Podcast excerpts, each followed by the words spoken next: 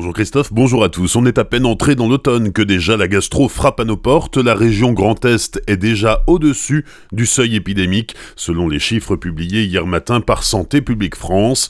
Dans la région, on compte déjà 166 cas pour 100 000 habitants. L'agriculteur gravement blessé après être passé sous son tracteur hier à la mi-journée à Epfig est mort. L'homme de 67 ans conduisait l'engin auquel était attelée une remorque chargée de raisins. Il a perdu le contrôle du véhicule qui s'est renversé ce sont des passants qui l'ont aidé à se sortir de là. L'agriculteur a été héliporté vers le CHR de Strasbourg, où il est décédé des suites de ses blessures. Une enquête de gendarmerie a été ouverte pour comprendre les circonstances de cet accident. Incendie d'appartement hier matin, place de la mairie à Colmar. Le feu s'est déclaré au troisième étage d'un immeuble. L'appartement était occupé par un homme seul qui a réussi à évacuer avant l'arrivée des pompiers.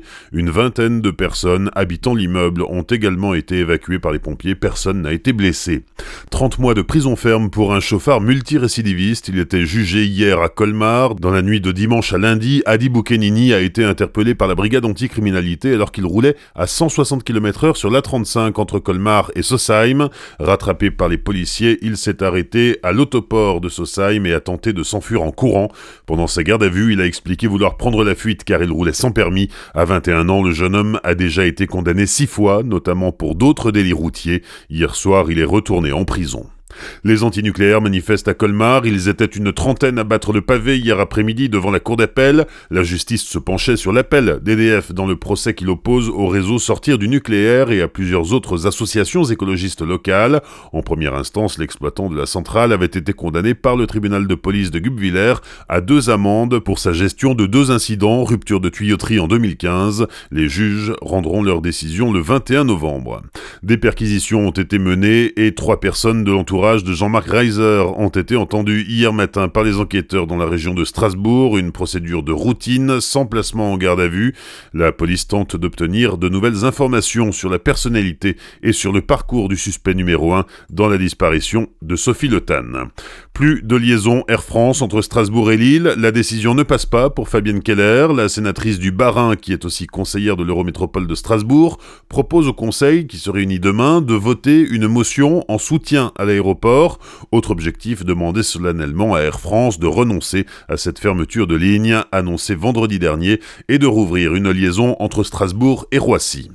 Réunion du conseil municipal de Célestat ce soir, il sera notamment question du développement culturel et touristique de la ville, avec par exemple l'acquisition d'un nouvel ouvrage pour enrichir le fonds de la bibliothèque humaniste, mais les élus aborderont aussi le nouvel éclairage LED du stade municipal ou la création d'une aire de stationnement pour camping-car avenue Adrien Zeller.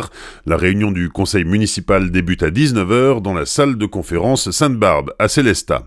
Il y avait du sport hier soir en football, le Racing a été battu in extremis 3 buts à 2 par le Olympique de Marseille, un but sur penalty obtenu dans le temps additionnel, alors que Nuno D'Acosta était parvenu à égaliser à la 89e minute de jeu. Ce matin dans l'équipe, l'entraîneur du Racing, Thierry Loret, conteste ce penalty, mais tourne la page. Je ne vais pas me plaindre toute la semaine, on a un match samedi, il faut gagner contre Dijon. En basket, pas mieux, la SIG s'est inclinée 82 à 79 hier soir sur le parquet du Portel. Les Strasbourgeois remettent le couvert samedi soir à domicile face à Pau. Enfin, le chef orinois Christophe Poujol remporte le concours de la folle choucroute d'Alsace organisé à la foire européenne de Strasbourg. Maître restaurateur à la truite à Ilocerne, Christophe Poujol a présenté trois recettes, une choucroute classique cuite à l'anguille, une huître avec du chou et enfin une gelée à la choucroute. Bonne matinée et belle journée sur Azure FM, la météo.